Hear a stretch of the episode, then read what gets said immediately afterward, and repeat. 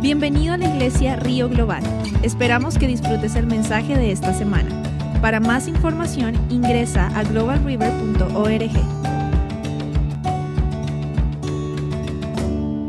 chacha americana y nos lo contó y creo que en verdad por los tiempos que estamos viviendo no es necesariamente que, que, bueno, puede ser, ¿no? Que no está hablando a nosotros específicamente, y, pero sí le está hablando a la iglesia.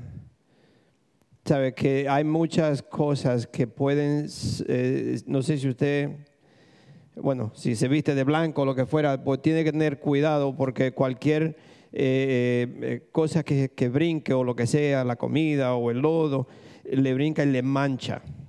So, esa es como una advertencia para todos nosotros como iglesia que somos la novia. En sueño podríamos decir, bueno, es algo que alguien que estaba al lado de mi esposa, que estaba vestida de novia y que era específico para ella, puede ser, pero yo lo veo más, como dijo mi esposa, es para la iglesia completa, porque la iglesia es la novia y muchas cosas del mundo está contaminando a la novia, definitivamente. So, una advertencia para todos. ¿Cuántos de ustedes saben lo que es un mandamiento? ¿Qué es un mandamiento? ¿Mandato de Dios? Un mandamiento es un mandato de Dios, son los mandamientos de Dios, lo que fuera, pero un, eh, es, un mandamiento es una orden. Es decir, que si usted tiene hijos y usted le dice a, a, uno de sus hijos, quiero que me haga esto, usted lo está mandando, le está dando un mandamiento, una orden. Entonces usted le dice, yo quiero que tú haga esto. Y si, la, si el hijo, o sea quien sea, no lo hace, está desobedeciendo una orden, ¿sí o no? Entonces, si usted trabaja, tiene trabajo y le dan una orden en su trabajo, le están dando un mandamiento, un mandato, una orden. Le dice, quiero que haga tal cosa. Entonces, eso es un mandamiento, no es solamente son los mandamientos de Dios. Claro que nuestra mente inmediatamente va a los, a los mandamientos. Pero mandamiento es una orden que alguien, alguien en una posición más alta que la mía me da. Es decir, que si el pastor Tam me dice a mí, quiero que haga esto y esto, y si yo no lo hago, estoy obedeciendo una orden, un mandato, un mandamiento que me mandaron a hacer o que me mandaron a, llevar. Entonces, ¿cuántos saben? Entonces, ya que, que creo que, y esta no es la, lo que Dios tiene para nosotros, pero sabemos que la palabra de Dios es... Eh, en verdad es un mandamiento de Dios, desde el principio al final. Nos habla de todo lo cómo debemos de ser, cómo debemos hacer las cosas.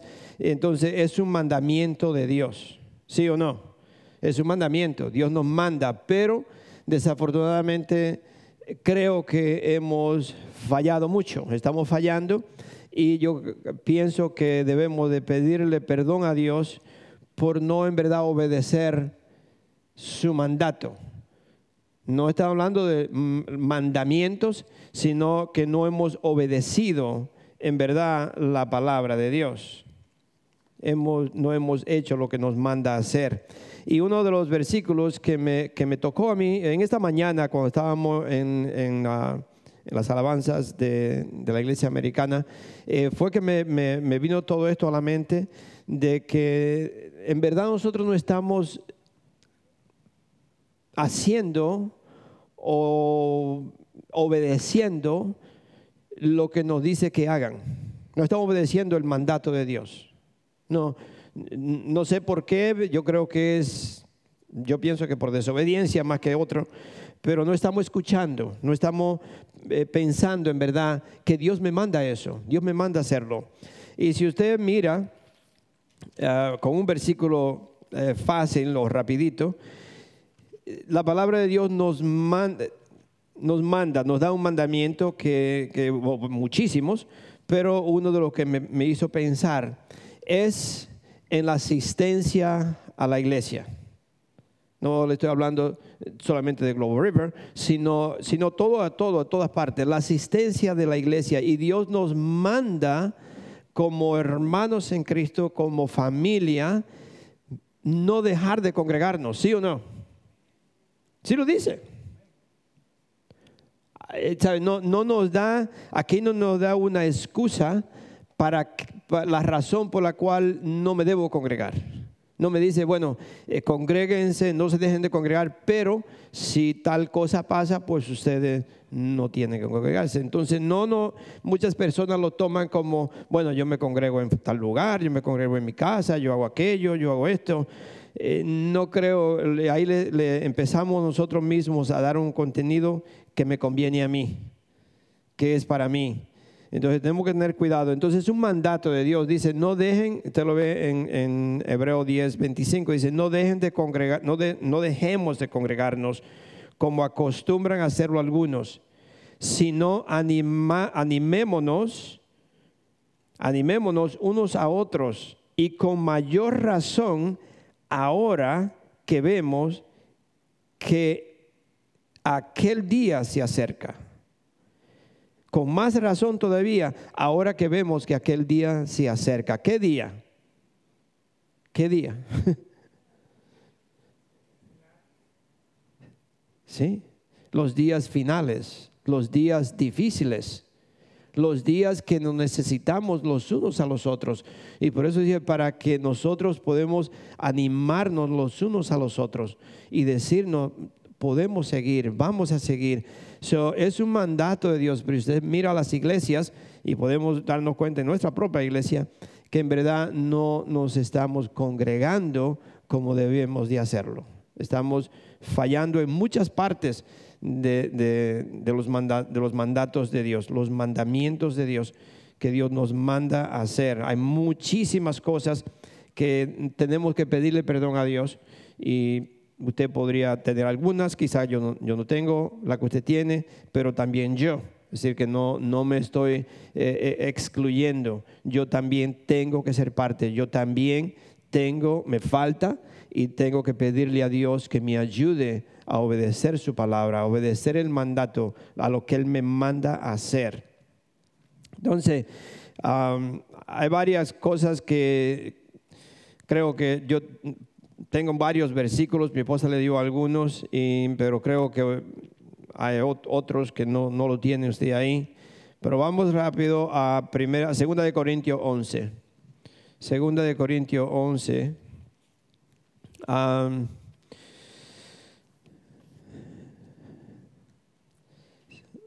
versículo 16 al 30.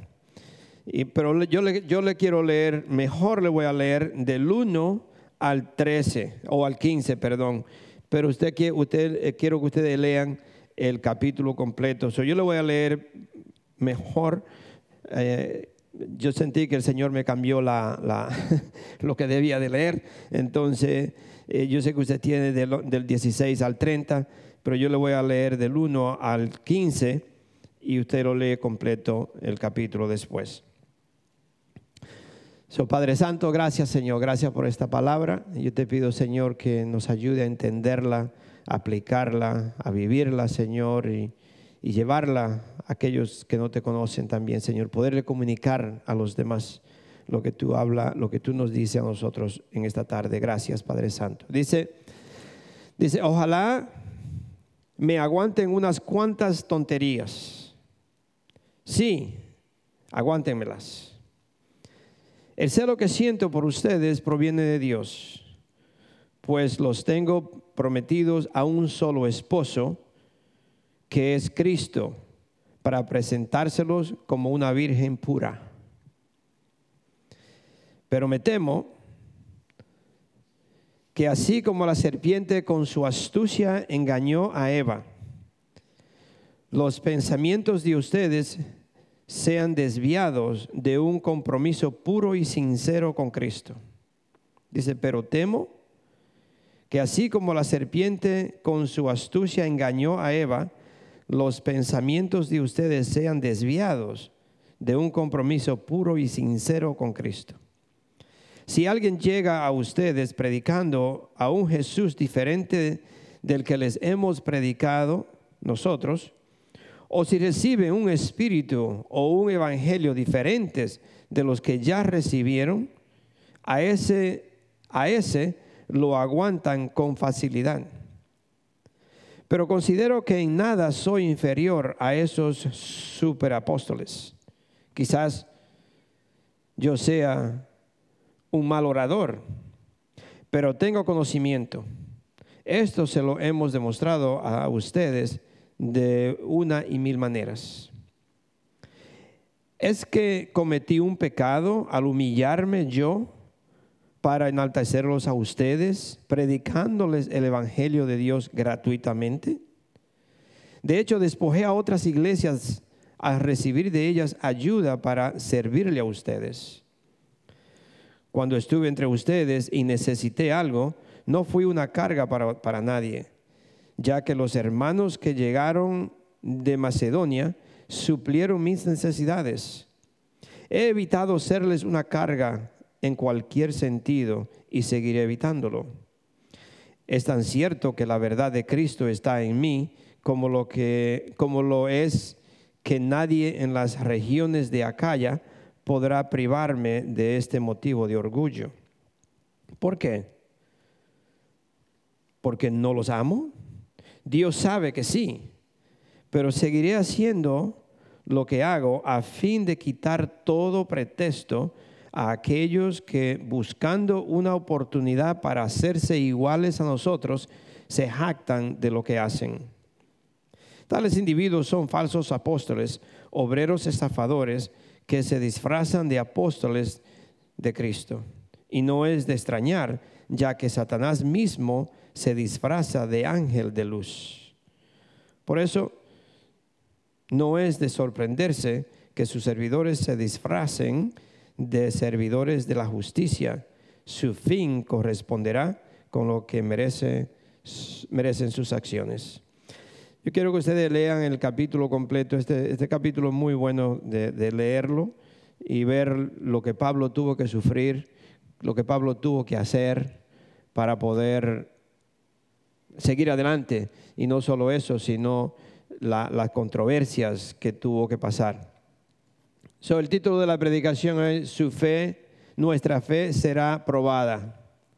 Nuestra fe, nuestra fe va a ser probada. Así que eh, prepárense desde ahora, empiecen a, a leer la palabra de Dios, entenderla, aplicarla, vivirla, estar cementado, estar afincado, estar firme, porque su fe va a ser probada. Nuestra fe como cristianos va a ser sacudida. Va a ser probada. Y como dice en varias partes Pedro, Jesús habló, ah, hasta Pablo habló de todo eso, y él le dijo, te lo digo, se lo digo antes de que esto suceda, para que lo sepan. La fe de nosotros va a ser probada. Aquí, en los Estados Unidos y en otros países, si no vamos a otros países, usted lo va a ver. La fe de un cristiano va a ser probada.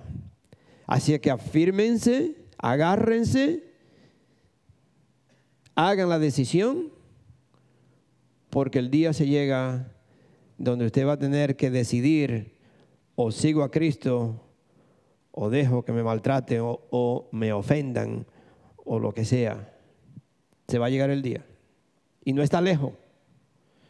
Y con eso yo quiero, no quiero, eh, como dice, entrarle miedo, pero sí como, como reafirmar qué es lo que Dios quiere de nosotros. Primeramente, como eh, está, quiero ir a Deuteronomio, otro, otro, otro que usted no lo tiene ahí, pero el pastor Tan lo leyó esta mañana y como que me hizo pensar que debía compartirlo también en la iglesia hispana. Deuteronomio 30, del 11, creo que del 11 al 20.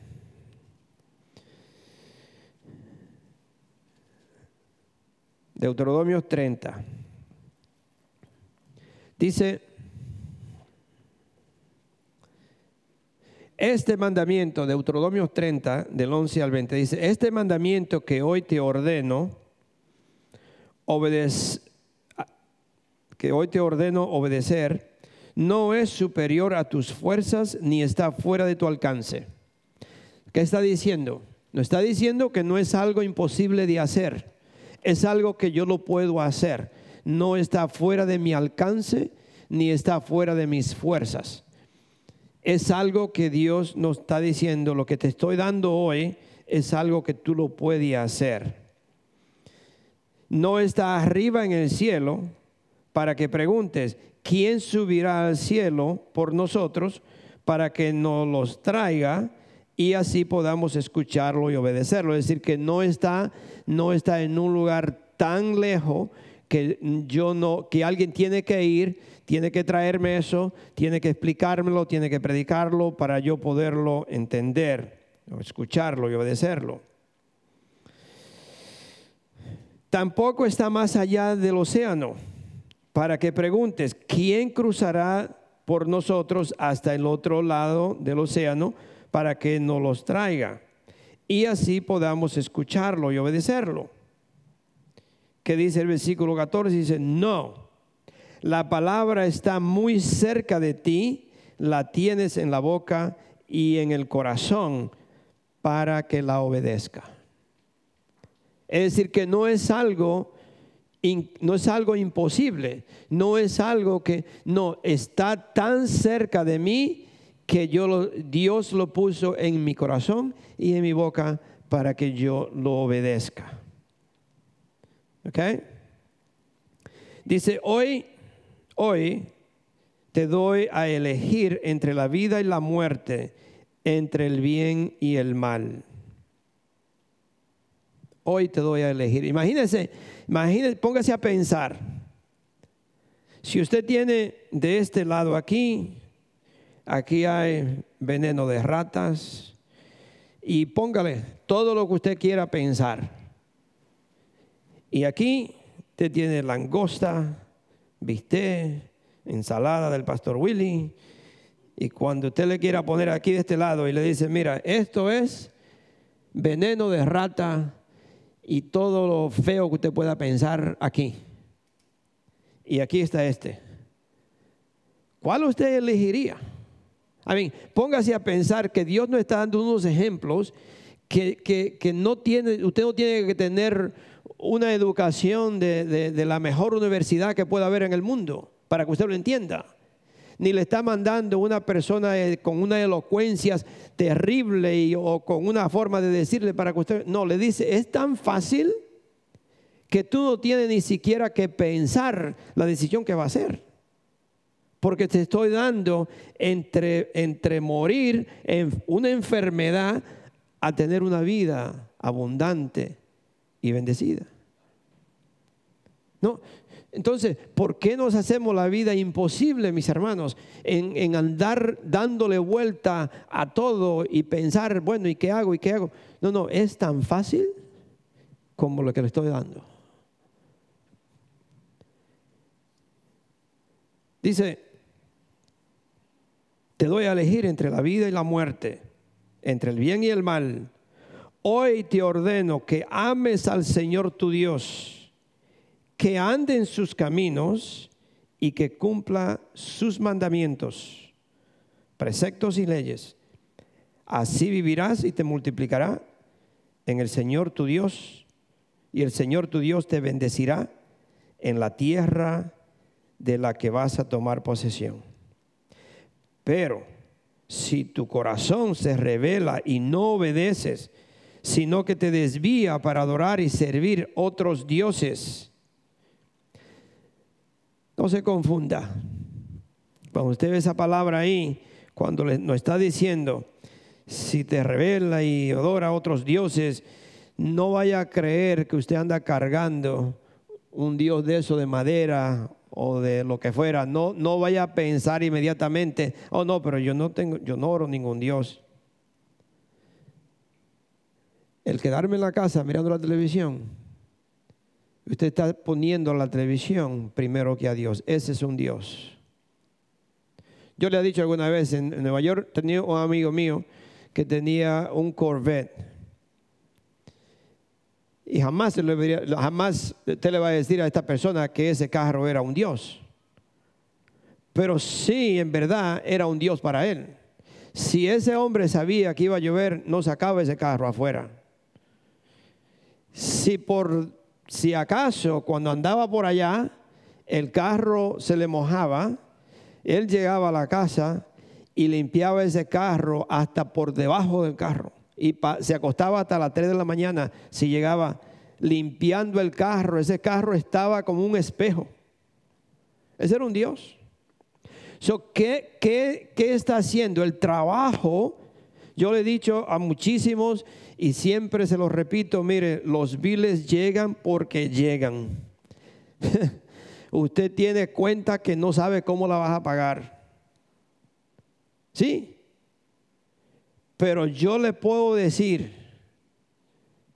que si buscamos a Dios primero, de una forma u otra, los biles se pagan. Y no sabemos cómo. Usted no sabe de dónde llegó, pero de una forma u otra yo no sé cómo, cómo le hago. Los biles se están pagando. Y no me está faltando. Y la verdad que esta semana yo no gané igual, pero yo pude pagar. Y hasta diezme. Sí, mis hermanos, yo no sé cómo cómo poderle entrar esos, esas informaciones de Dios. Porque si yo no lo hago, yo estoy desobedeciendo un mandato de Dios, una orden de Dios. Y al desobedecer una orden, yo no yo estoy desobedeciendo a Dios y nada más. Y eso es lo que Dios nos manda a obedecer. Y aquí sigue diciendo, dice, hoy, hoy pongo al cielo y a la tierra por testigos contra ti de que te he dado a elegir entre la vida y la muerte, entre la bendición y la maldición. Así que Dios, Dios está diciendo, mira, yo hoy pongo como testigo de que me ha escuchado, la tierra me escuchó y el cielo me escuchó. En otras palabras, todos los demonios me escucharon y todos los ángeles y todos los ángeles me escucharon. Que yo te he dicho, si elige el mal, pues los demonios te seguirán, pero si hace el bien, mi protección de ángeles será contigo toda tu vida. Porque eso es lo que está diciendo en verdad. Cuando nosotros desobedecemos a Dios, ponga que aquí hay una línea y de este lado está Dios. Y de la línea para allá están los demonios. Es decir, que si yo me alejo de esa línea para donde está Dios, más lejos de allá estoy. ¿Sí o no? Amén. Póngase a pensar, eh, aquí, si yo cierro los ojos y estoy aquí, voy caminando para allá, alguno de ustedes va a decir, pastor, no, no, no, no, quédese ahí porque se va a caer. Porque me estoy acercando al peligro. Entre más lejos de ahí estoy, más seguro estoy. Entonces, entre más me acerco a Dios, más lejos del enemigo. Pero ¿qué pasa si la línea está ahí y yo estoy casi, casi, y de vez en cuando le hago así.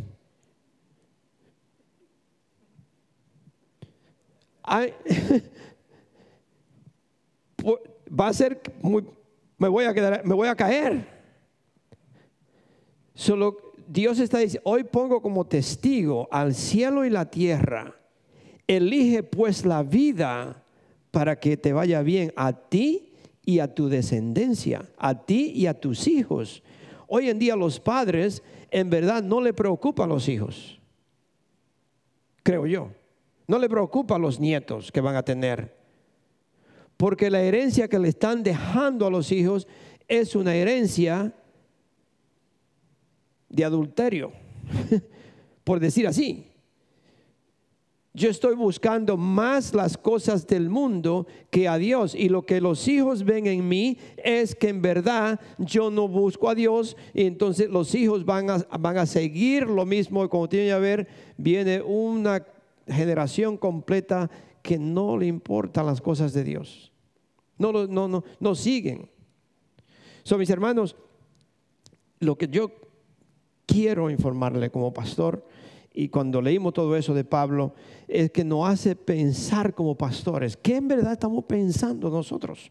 ¿Qué en verdad es lo que yo busco? ¿Usted cree? Mire, yo, he escuchado muchísimas personas y no pasa a todos.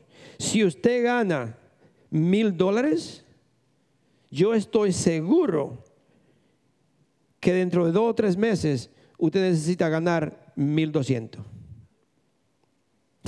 Porque usted gana mil dólares y empieza a usar la tarjeta de crédito y a hacer otras cosas. Cuando usted viene a ver los mil dólares, no le dan. ahora necesita segundo trabajo, o extra, o overtime. Y cuando usted viene a ver, usted es un esclavo del trabajo. El trabajo, Dios hizo el trabajo, sí, para mi sustento, pero no. Hay una persona que me decía que eh, hay que trabajar para vivir, no trabajar para morir. Muchos están trabajando para morirse, no en verdad para vivir. So, tenemos que buscar a Dios primero. Tenemos que siempre tener el tiempo. Yo le digo a, a varios, mira, yo te entiendo y yo sé, y, ok, pero busca a Dios primero porque eso es lo que dice la palabra de Dios. Eso es lo que dice. Tiene que haber un día para la familia, tiene que haber un día para Dios, tiene que haber un día que yo diga, no, este día es mi descanso y que se devoró en el mundo entero, que todo se rompa, pero sabes qué, este día es para mi esposa, para mis hijos, este día yo lo voy a disfrutar, este día yo no voy a hacer otra cosa más que estar en la presencia de Dios con mi familia y salir con mi familia.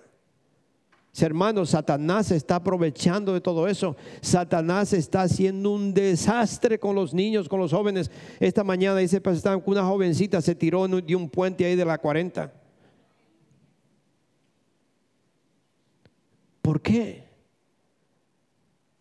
Porque no hay, no, la, familia se ha destruido. Satanás ha destruido todo eso con, con los engaños del mundo la fe de nosotros va a ser probada, mis hermanos. Pero ¿por qué Pablo, por qué Pablo habla de esta forma cuando usted leemos ese, capítulo de Corintios? Yo sé que todo eso que le, que le he dicho, quizás usted dice, bueno, pastor, ¿y qué está pasando con mi fe? No sé lo que está pasando con su fe. Lo que quiero decir es que debemos de prepararnos, debemos estar preparados porque nuestra fe va a ser probada. Y, y no es probada como alguna vez nosotros podríamos pensar. Pero ¿por qué Pablo habla de esta forma? ¿Por qué Pablo tiene que defender sus credenciales? ¿Por qué nosotros tenemos que defender que soy un cristiano? ¿Por qué tenemos que defendernos y, y decirle a las personas, ¿sabe qué? Yo soy cristiano. Todos nosotros, la mayoría de nosotros tenemos un testimonio, ¿sí o no? Usted tiene testimonio. Usted puede decir, ¿sabes qué? Yo era fulano de tal. Yo fui esto. Y yo traté de hacer las cosas bien. Pero la verdad es que cuando más trataba de hacerla, peor era. Porque la hacía bien por una semana y la otra semana hacía dos veces peor lo que hice la semana antes. ¿Sí o no? Sí. Y entonces cuando uno trata de cambiar, no puede cambiar. El único que nos puede cambiar es Cristo. El único, no hay otra forma. Entonces, tenemos que defender, tenemos que, decir, ¿sabes qué? Ok, tú quieres que, mira, yo era esto y esto y esto y esto, pero Dios me ha cambiado mi vida. Dios, Dios totalmente me hizo nuevo. Y Pablo tuvo que defender sus credenciales.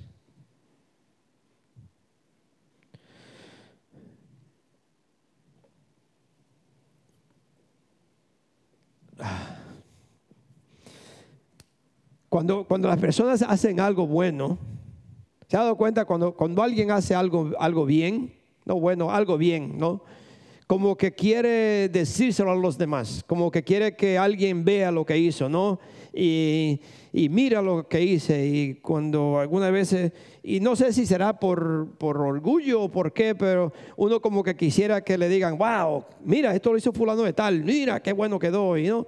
y uno quiere como un reconocimiento, ¿no? Y quizás no es malo, quizás es bien. Pero mucho cuidado, mucho cuidado cuando usted eh, quiere que les reconozcan por algo que hizo bueno, algo que, algo que lo hizo bien, o algo que usted hizo y quiere que alguien diga, oh, fulano de tal hizo esto, y mira que bien lo hizo, y mira que esto. Mucho cuidado, ¿sabe por qué? O es peligroso. Es peligroso que uno quiera que les reconozcan en algo que uno haya hecho. Porque eso hace que uno sin darse cuenta poco a poco lo vaya inflamando de orgullo. Le hace pensar como que es mejor que otro. Le hace pensar que usted hace las cosas mejor que los demás. Y cuando alguien dice algo, usted inmediatamente compara lo que usted hace con el otro y empieza a decir, no, yo lo hubiera hecho mejor, yo soy mejor que este, yo hago esto. Y cuando usted viene a ver, usted lo que tiene es orgullo. Se, se hace orgulloso y podemos tener cosas que uno las hace mejor que otros, eso no importa, pero el problema es de sentirse orgulloso de que yo hago las cosas mejor que otro, o que soy mejor que otro, o que soy más cristiano que otro, o que vengo a la iglesia y yo hago esto, y yo diezmo, y, yo sé, y por eso Dios me bendice, porque yo no. Dios obedece la obediencia, mi hermano. Eso es lo que Dios hace. Dios obedece la obediencia. Si la palabra de Dios dice no deje de congregarse y usted uno de esos que no deja de congregarse, Dios le bendice. Y Si la palabra de Dios dice diezma y usted diezma, Dios le bendice, porque usted obedece lo que está diciendo. No es otra cosa. Si yo diezmo mil dólares y usted diezma un dólar, Dios le bendice igual que a mí porque usted está obedeciendo. Eso es la obediencia, nada más. Nada más, es la obediencia. Pero mucho cuidado con pensar que somos mejores que otros o que hacemos las cosas mejores y eso nos va inflamando, nos va haciendo orgullosos y hacernos pensar que somos mejores que otros. Sabe que todas las habilidades, todas, todas habilidades, no importa lo que sea, vienen de Dios. No hay nada que usted pueda hacer o que tenga o que pueda obtener nada que no fue Dios que me lo ha dado. Así que mucho cuidado con agarrar orgullo de que soy mejor en tal cosa, porque usted no es mejor que nadie si Dios no le ha dado esa habilidad para hacerlo.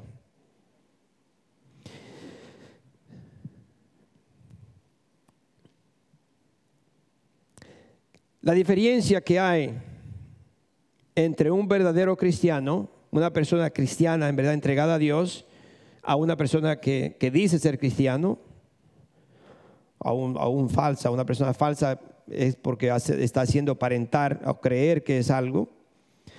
Lo mismo que aquí con Pablo y estos falsos maestros que Pablo habla, si usted lo lee el capítulo completo de, de, de, de 2 Corintios 11, es que Pablo se gloriaba en sus aflicciones. Es mejor que usted hable de sus debilidades que de sus archivamientos, ¿cómo se dice? Logros, de sus logros. Es mejor que usted hable de sus debilidades que andar diciendo los logros que usted hace. Sí. Y eso es lo que Pablo tenía. Pablo hablaba de sus debilidades, pero yo estoy seguro que la mayoría de nosotros no nos gusta hablar de las debilidades que tenemos. No nos gusta decir yo no sirvo para tal cosa, yo ora por mí, ayúdame en esto, porque la verdad que yo soy el peor de los peores. Yo necesito ayuda en tal cosa, porque yo no sé hacer nada. O lo que fuera, ¿no? O soy de eh, tengo problemas con esta situación, tengo eh, lo que fuera. ¿no? So, Pablo hablaba de, eh, de sus aflicciones. Segunda de Corintios 12. Ahí mismo el capítulo 12 creo, sí, de 7 al 10. Dice, para evitar que me volviera presumido por estas sublimes revelaciones, está hablando de que Pablo tuvo una visión muy grande que subió al cielo y fueron, fue tanto lo que vio que ni siquiera Dios no le dio permiso para hablar de ellas. I'm sorry. tiempo de buscar, es el mismo, el mismo eh, libro, chapter 12, el, 2 de Corintios 12. So, Pablo tuvo una revelación muy grande. Pablo, de acuerdo a la palabra de Dios, eh, parece ser que subió al cielo y Dios, Dios le mostró muchísimas cosas, y, pero no le dio permiso de hablar de ellas. Entonces dice que para evitar que me volviera presumido por estas sublimes revelaciones, una espina me fue clavada en el cuerpo, es decir, un mensajero de Satanás para que me atormentara. ¿Pero para qué fue eso? Para evitar que se volviera orgulloso. Algunas veces, mis hermanos, las aflicciones o cosas que Dios no me permite yo te- obtenerla o poder hacerla es para que yo no me haga orgulloso. El orgullo es un veneno, el orgullo Dios lo odia. Lo peor que puede haber es un, un, un pegote de tierra. ¿Sabía que nosotros somos tierra? sí. So en inglés, hay- aquí sometimes we, we, we play around and we, we say, you a dirtbag. En inglés dicen así, ¿no? you a dirtbag. Somos una bolsita de tierra. Sí, eso somos. Entonces, ¿cómo usted puede creer que una bolsa de tierra se va, va- va a sentirse orgulloso? La belleza se puede ir en un instante. En un instante se nos puede ir todo lo que usted tiene. Para que no se vuelva orgulloso, presumido, este- esta, esta espina o este mensajero de Satanás estaba allí para atormentar a Pablo. Dice, tres veces le rogué al Señor que me la quitara. Pero él me dijo, te basta con mi gracia, pues mi poder se perfecciona en la debilidad. ¿Usted quiere tener poder de Dios? Humíllese, entréguese y deje que Dios, no sé si aquí ya no hacen eso, porque aquí hay lavadora y yo me imagino que tampoco no es fácil secar a uno dentro de una lavadora, ¿no? se debe sentir mal. Pero me acuerdo en mi país, mi mamá ah, con mi hermana, si era un pantalón de esos de, que usaban, que cuando caminaba parece que hacía, ¿cómo se llama eso? lo agarraban entre los dos y, le daban vuelta a vuelta que lo veían como una soga y lo, enganchaban y después lo planchaban y le ponían almidón ahí, la persona caminaba. ¿Ah? Kaki, no sé cómo.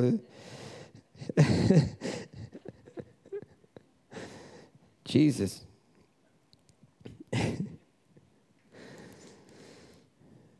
¿Qué estaba leyendo yo?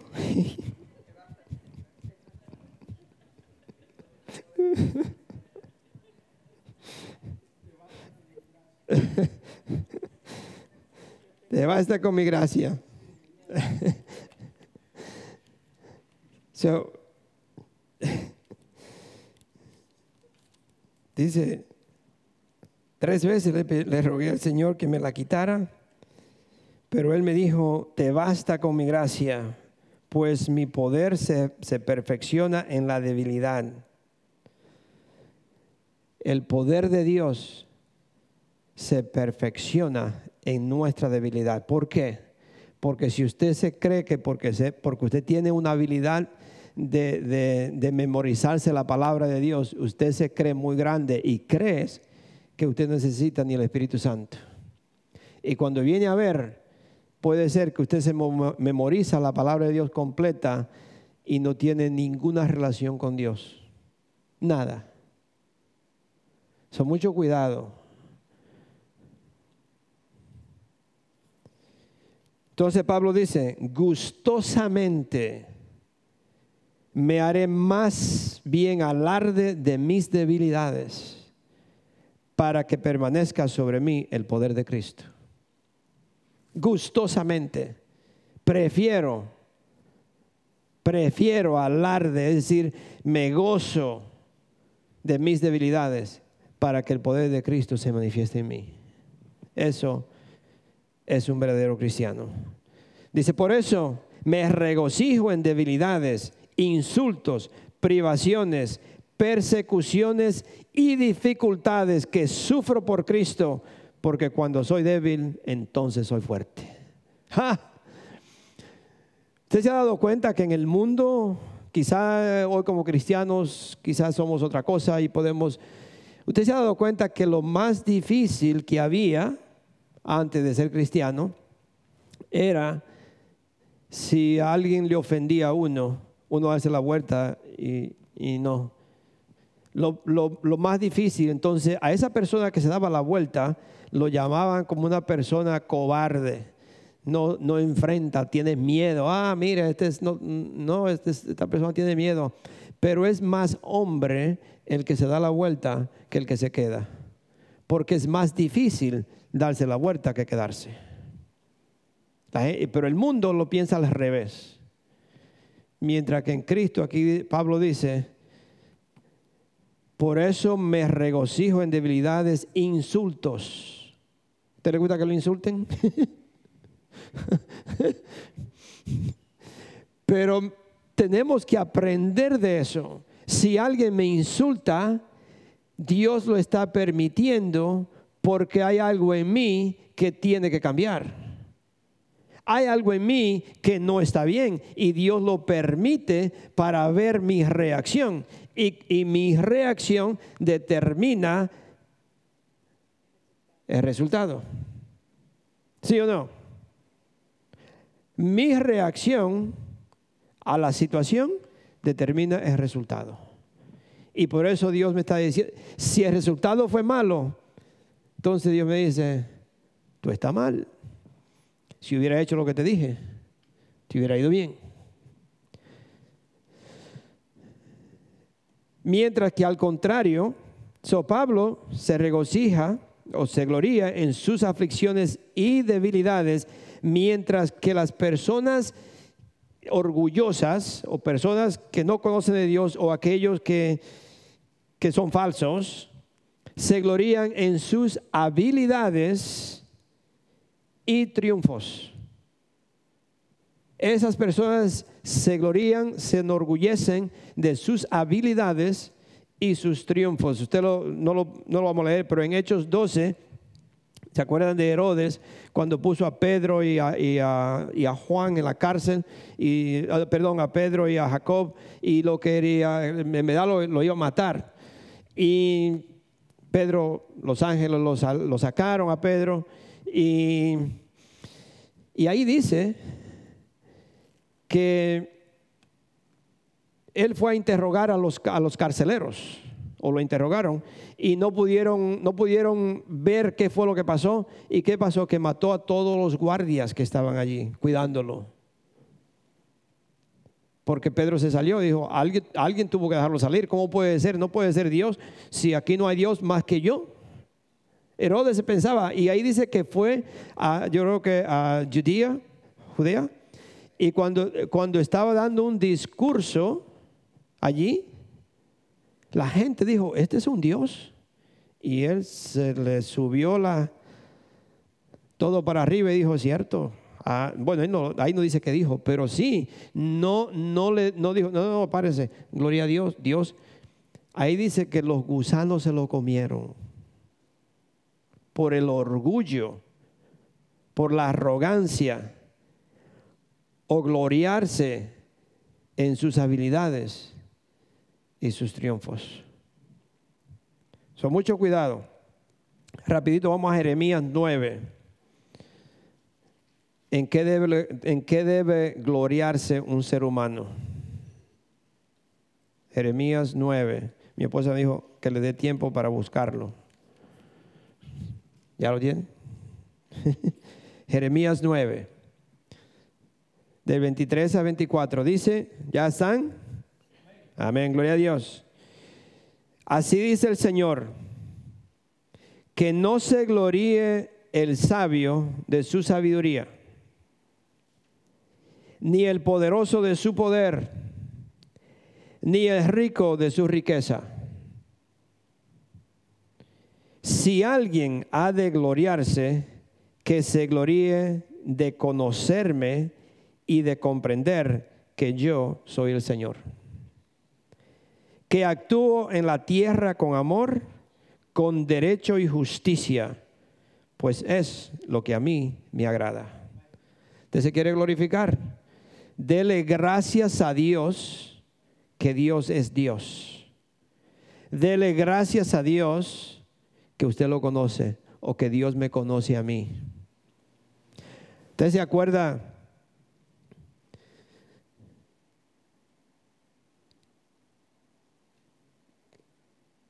Hay, hay personas que agarran como un orgullo, un orgullo dañino. Se creen más que Dios.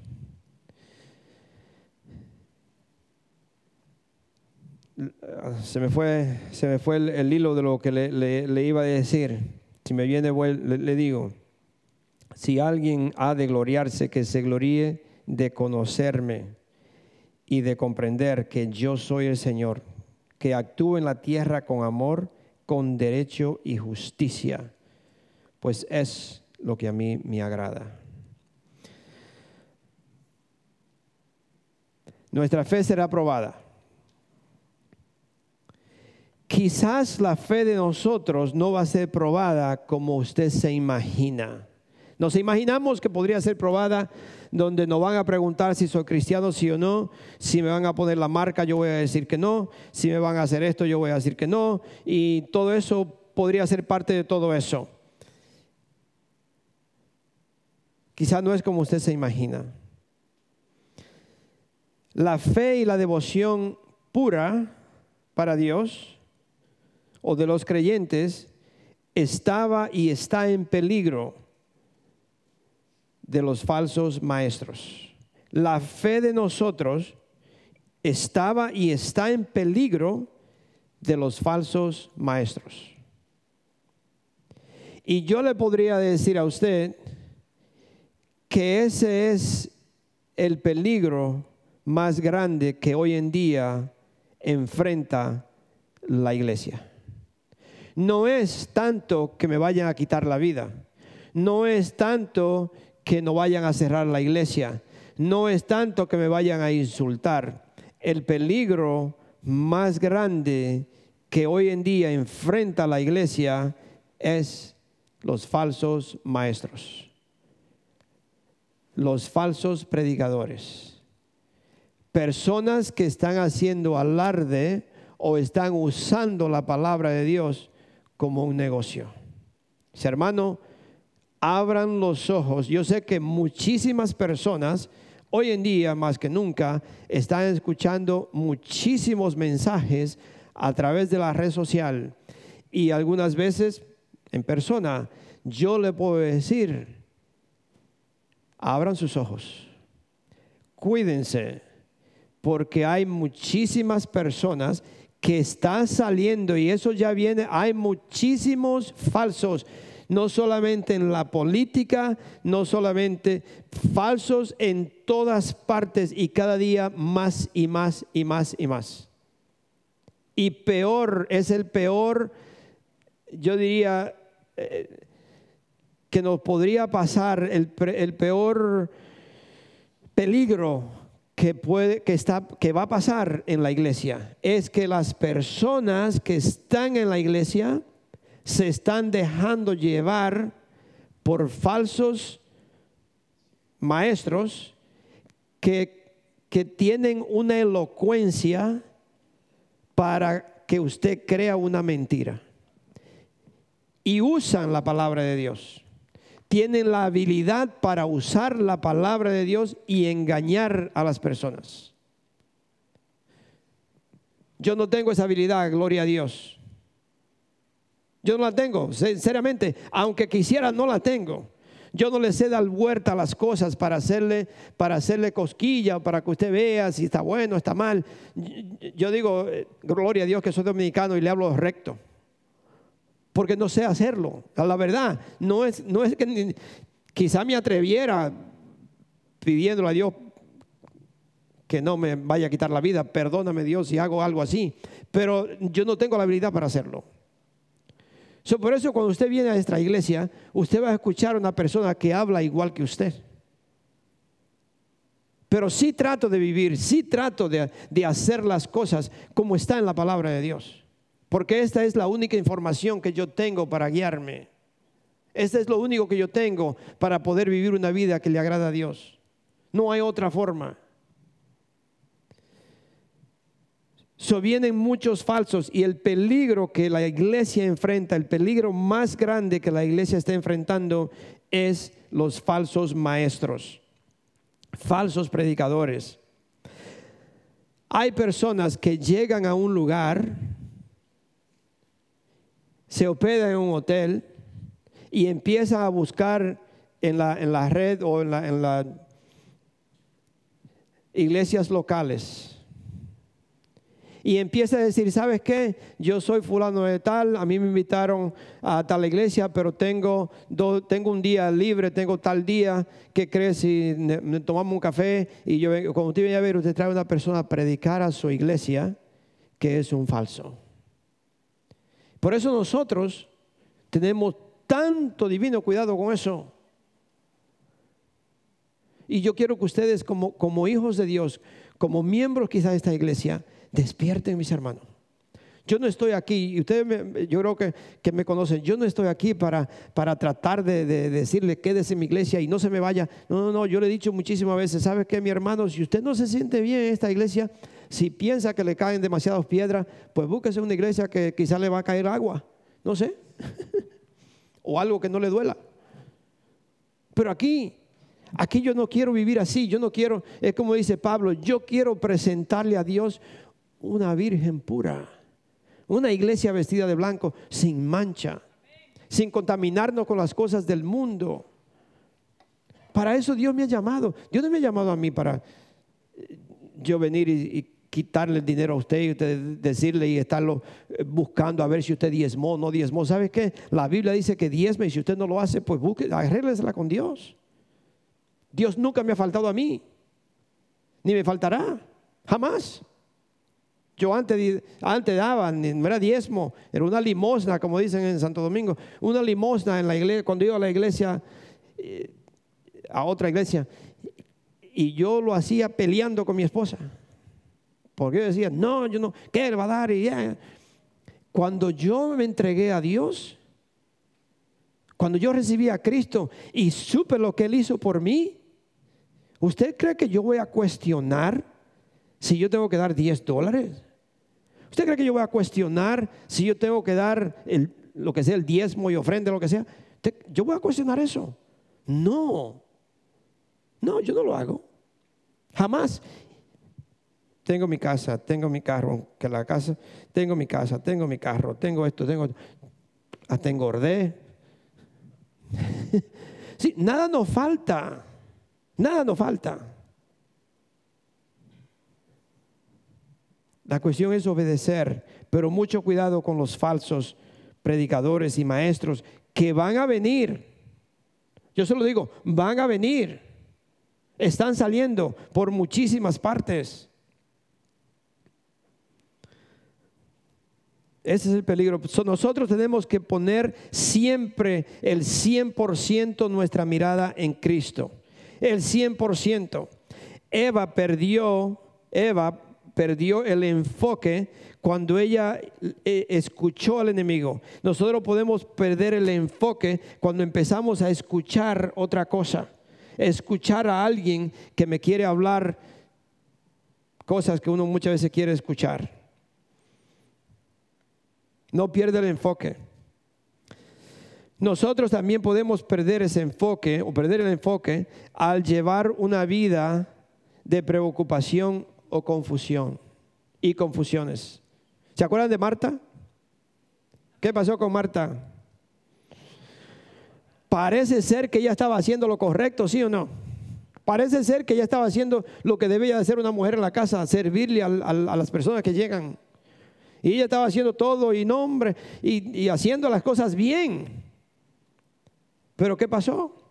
Jesús le dijo, Marta, Marta, tú tienes demasiadas preocupaciones.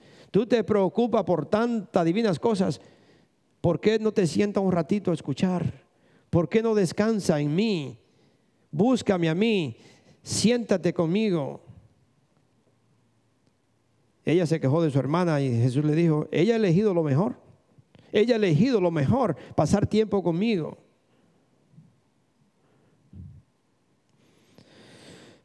Porque el enemigo se da cuenta, el enemigo sabe que si uno permite estas cosas preocuparme, inmediatamente Él trae confusión. La confusión me hace dudar, la confusión me hace eh, reaccionar diferente o obtener algo rápido, o obtener algo que Dios no tiene para mí o que no es lo que Dios tiene para mí.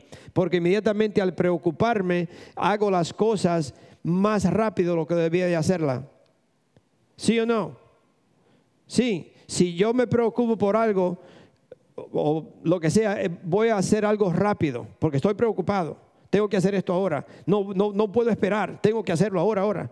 Y cuando viene, sale haciendo la cosa que no debía de hacer porque se preocupó y eso lo lleva a la confusión. Entonces el enemigo sabe que si yo permito esto, él se va, él va a dejar, yo me voy a dejar llevar por alguien, escuche bien, por alguien que tiene una voz suave y cariñosa. es no mi esposa, ¿ok? Ella se ríe porque no, es not you.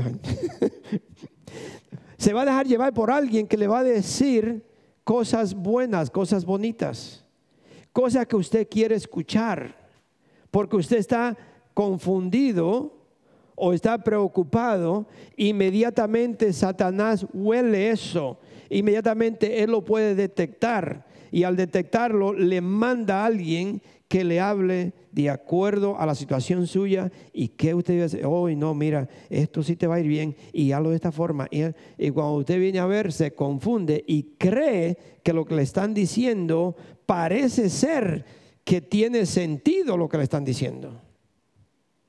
Tengan mucho cuidado. Tengan muchísimo cuidado, mis hermanos. No se dejen llevar o creer a quien sea solo porque esa persona parece ser que tiene sentido lo que está diciendo o que tiene autoridad de la forma que lo dice. Tengan mucho cuidado o le dicen las palabras que usted quiere escuchar. Acuérdense de esto, toda enseñanza, toda, cuando es toda, es toda, todas las cosas tienen que ser probadas y coincidir con la palabra de Dios. Toda hasta la forma de vivir en mi propia casa, si no coincide con la palabra de Dios, está mal. Aunque alguien me diga, no, no, tú estás bien. No, no, no. ¿Qué dice la palabra de Dios de esto? Aún en mi casa. Todo, todo. No es que si voy a hacer algo, que si debo llamar a una mujer porque yo soy el esposo de Nilsa, yo debo llamar a fulana porque me llamó. No, no, no, no. ¿Está bien eso? No está bien. Aunque otro pastor y quien sea me diga a mí, oh no, pero yo siempre lo hago, eso no tiene, yo soy el pastor, yo puedo hacer eso. Mire, hermanos y hermanas, nuestra iglesia Pastor William, Pastor Tom, nosotros en la iglesia Global River Church se le ha dicho miles de veces a todos, y si usted tiene un liderazgo, si usted va a ser parte, ningún hombre está capacitado o, tiene la autoridad para ministrarle a una mujer, sea por teléfono o sea, sea en persona, no importa quién sea si yo le voy a hablar a una mujer, mi esposa tiene que estar presente. Si una mujer me llama, yo le puedo contestar la llamada y digo, ¿sabes qué? Mi esposa te va a llamar. Mi esposa te llama. La mujer igual al hombre. ¿Por qué? Porque no está bien. No se debe de hacer. El Espíritu Santo inmediatamente le da a uno la convicción y le dice, no está bien, yo toda la información que tenga, yo tengo que pasársela a mi esposa y mi esposa a mí, ¿sabes qué? Esta persona necesita esto, necesita ayuda en esto, tú le llamas. no, no, no, dejes no, dejes, no se dejen engañar. Toda enseñanza, todo tiene que pasar, ser filtrado por la palabra de Dios. Todo filtrado por la palabra de Dios. Si usted me escucha a mí decir algo, y yo lo puedo decir porque no es, no es nada malo, pero al, principio, Paloma, I'm gonna, talk about you. Voy a hablar. Al principio, cuando Paloma llegó a la iglesia de nosotros, yo dije algo que no estaba correcto. ¿Sabe qué hizo Paloma? Ella llamó a mi esposa y le dijo, pastora, con mucho respeto y gloria a Dios, y le dijo, el pastor se equivocó en tal cosa, o no, no era, y yo lo busqué. El domingo siguiente yo le di las gracias a Paloma, porque eso se debe de hacer. Usted tiene que leer la Biblia. Usted tiene que saber que si yo le estoy diciendo algo y no es cierto, no lo agarre. Y usted tiene la autoridad de venir a mí y decirme, pastor, esto no es cierto. Usted dijo esto, pero esto no está en la Biblia. Porque yo me puedo equivocar. Gloria a Dios que no es a propósito. Gloria a Dios que no. Pero si me equivoco, yo necesito que alguien me corrija, que alguien me diga, usted hizo esto mal. Alguna vez vamos manejando y la, velocidad dice 40 y mi esposa, uh, no sé si es que le tiene miedo a la policía o qué, pero me hace, digo, what? Honey, es 40, tú a 45. Ok. sí. So necesitamos a alguien ¿no? que, que me diga si está mal. Todo tiene que ser filtrado por la palabra de Dios. Son los falsos, las personas, los, predicadores falsos, las personas que, que andan predicando un mensaje que no es, estos maestros tuercen la verdad de Jesús, tuercen la Biblia, tuercen la palabra, predican un Jesús diferente y un espíritu diferente al Espíritu Santo y hasta una forma diferente de ser salvo. Vamos rapidito a Gálatas 1. Una forma diferente de ser salvo. Mucho cuidado, mis hermanos, cuando usted escucha una, yo sé que aquí ustedes ya me imagino que son un poco maduros y no, no escuchan a otras. Y la palabra de Dios dice que mis ovejas escuchan mi voz y me siguen. Y que cuando otra persona viene, otra voz viene, usted inmediatamente la puede detectar. Y ese, ese es mi, mi deseo, ese es mi ¿cómo diría? mi deseo que ustedes aprendan que cuando usted escucha a alguien o usted visita una iglesia, que inmediatamente el Espíritu Santo en usted le puede decir, ah, esto no es así, esto no está bien. Esta persona está diciendo otra cosa. Yo escuché una persona, yo le he dicho varias veces, ¿no? Que viene, fue a una iglesia y que puso unos buckets. ¿Cómo dice buckets? Cubetas, unas cubetas al frente y empezó a, predicar de, ¿cómo se dice?, de, prosperidad, de prosperidad y, tanto y tanto de prosperidad y esto y, una forma elocuente, una forma que es bíblico y, la, y usted Dios le bendice, Dios le va a bendecir y cuando usted bendice al siervo de Dios, Dios le bendice el 100% y cuando pone los, los, um, las cubetas, se me queda la palabra buckets.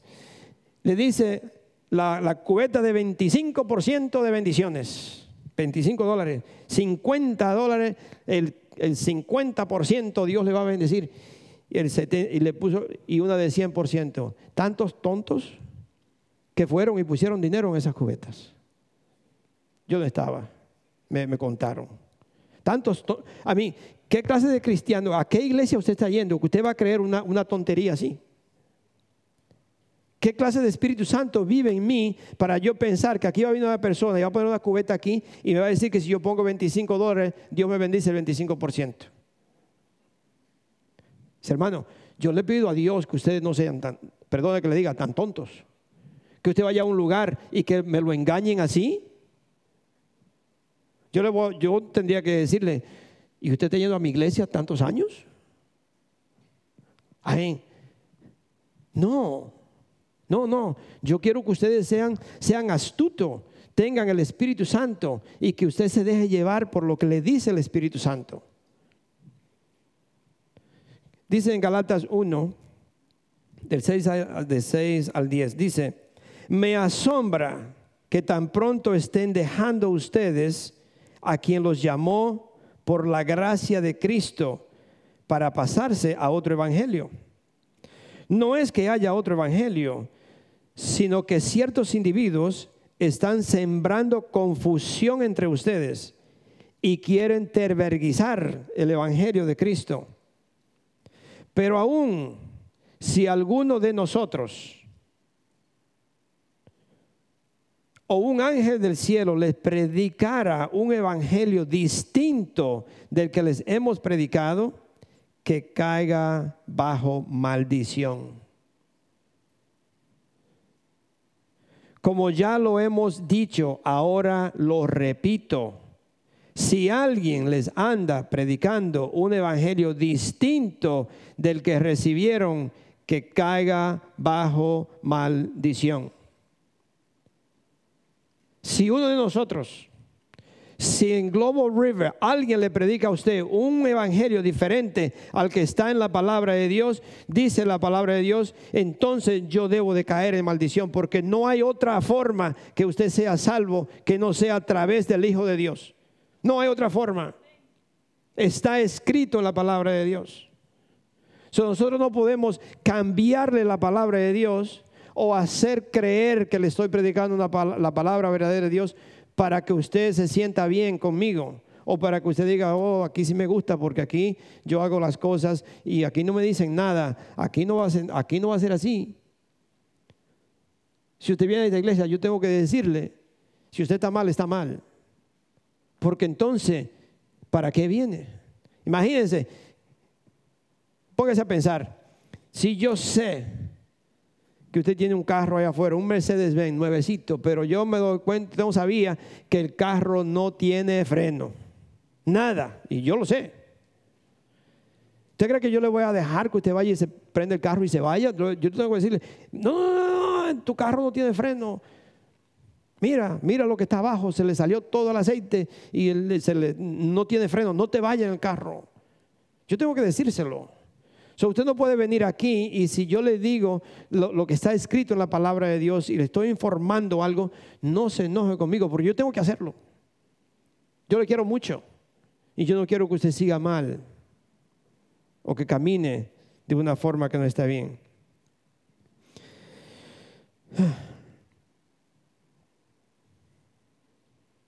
Son las personas que, que cambian este evangelio, estas personas están equivocadas y están engañando a la gente. Usted lo puede ver, puede ver este, lo que Pablo dice del evangelio, que está en Primera de Corintios 15, del 1 al 4.